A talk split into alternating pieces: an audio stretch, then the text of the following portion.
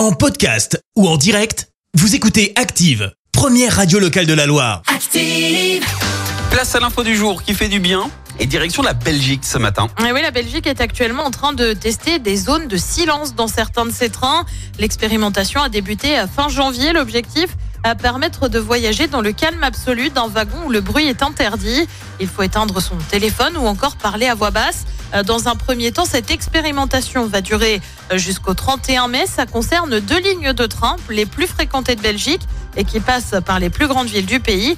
Est-ce que ça ira au-delà? Eh ben, ça va dépendre du retour des voyageurs. Ils sont invités à remplir un questionnaire. Il n'est pas impossible que l'on voit se généraliser dès cet été ces wagons silencieux sur d'autres lignes du pays. Merci, vous avez écouté Active Radio, la première radio locale de la Loire. Active.